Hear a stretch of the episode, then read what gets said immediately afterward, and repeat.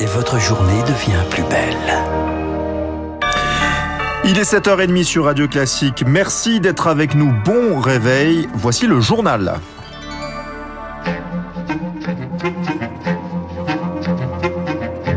La matinale de Radio Classique avec Gaël Giordana.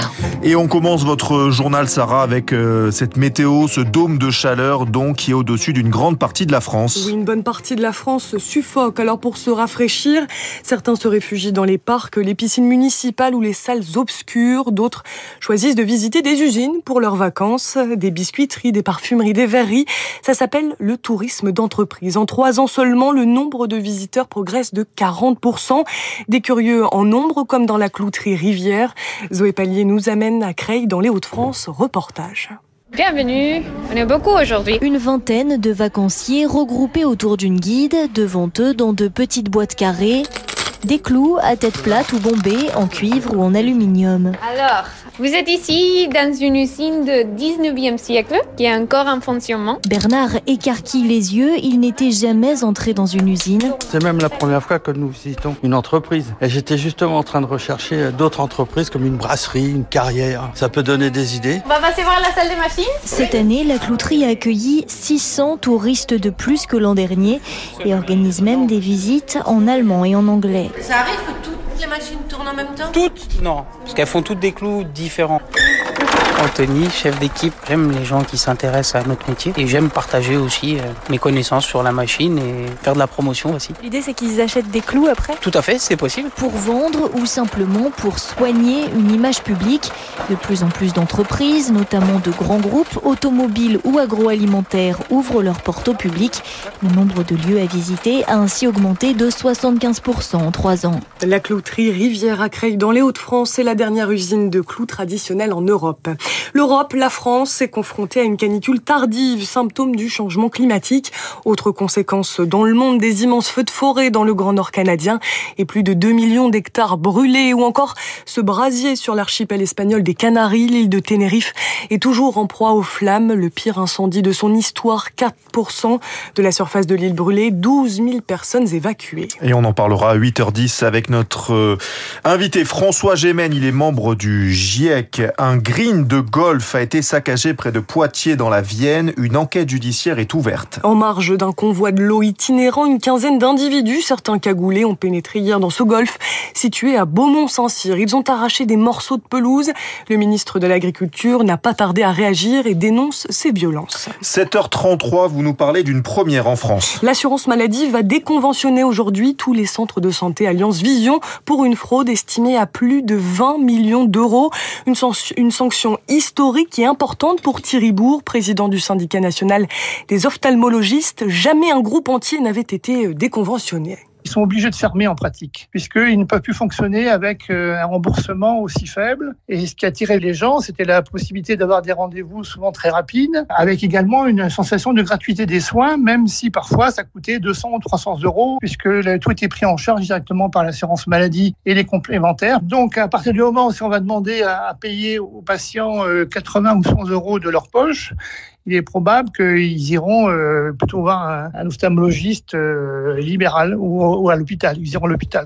Alliance Vision, spécialisée dans les soins ophtalmiques et dentaires, est accusée notamment de facturation d'actes fictifs. Les patients ne seront donc pratiquement plus remboursés. La sécurité sociale, de son côté, porte plainte.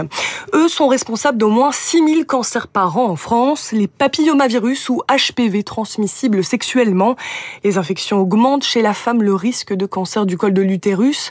Les hommes aussi sont concernés et risquent un cancer, explique Emmanuel Ricard, porte-parole de la Ligue contre le cancer. Les cancers masculins, cancer du pénis, étaient plus rares. Les cancers de la gorge étaient en général classés comme des cancers des personnes qui fumaient et qui buvaient, ce qui a eu un effet masquant et on s'est pas rendu compte de l'importance du HPV là-dessus. Avec la diminution du nombre de fumeurs, c'est apparu. Donc, on s'est rendu compte que ça pouvait toucher les hommes avec des cancers qu'on n'avait pas l'habitude de surveiller ou pour lesquels on n'avait pas l'habitude de faire le rapprochement. De son côté, le président de la République Emmanuel Macron s'est félicité hier sur le réseau social X, le nouveau Twitter. Cette année, plus de préservatifs ont été distribués gratuitement aux moins de 26 ans en pharmacie, deux fois plus qu'en 2022. On part en Ukraine. C'est officiel, les Pays-Bas et le Danemark vont, vont fournir des avions F-16 à l'Ukraine.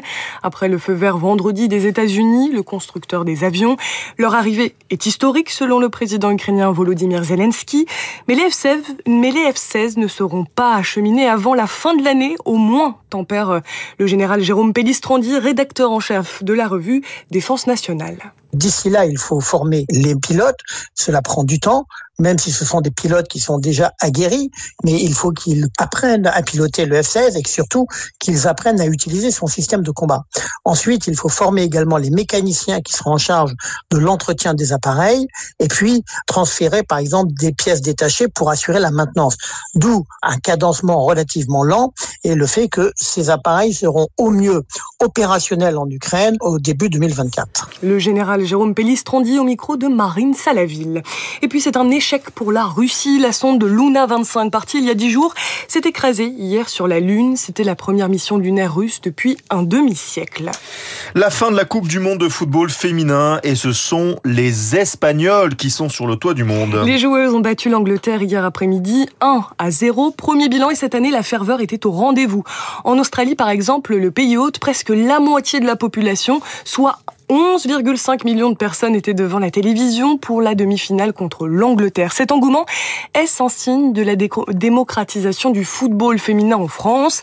Pas encore, selon Lucas Randel, chercheur au CNRS en économie du football un succès à une grande compétition internationale, ça suscite des vocations pour les jeunes footballeurs en herbe. Ça, c'est clair. Que la médiatisation et le succès, effectivement, euh, les affluences, ça suivra. Et je pense que ce qui serait intéressant, c'est de regarder ce qui va se passer là euh, en Espagne et en Angleterre. Hein. On parle beaucoup de médiatisation, etc. Il y a beaucoup de gens qui disent que c'est parce que le foot féminin n'est pas assez médiatisé, mais c'est un peu mettre la charrue avant les bœufs. Il y a une véritable politique de l'offre à appliquer, notamment en termes de formation, pour améliorer la qualité du jeu et les performances des équipes, et puis euh, par la professionnalisation.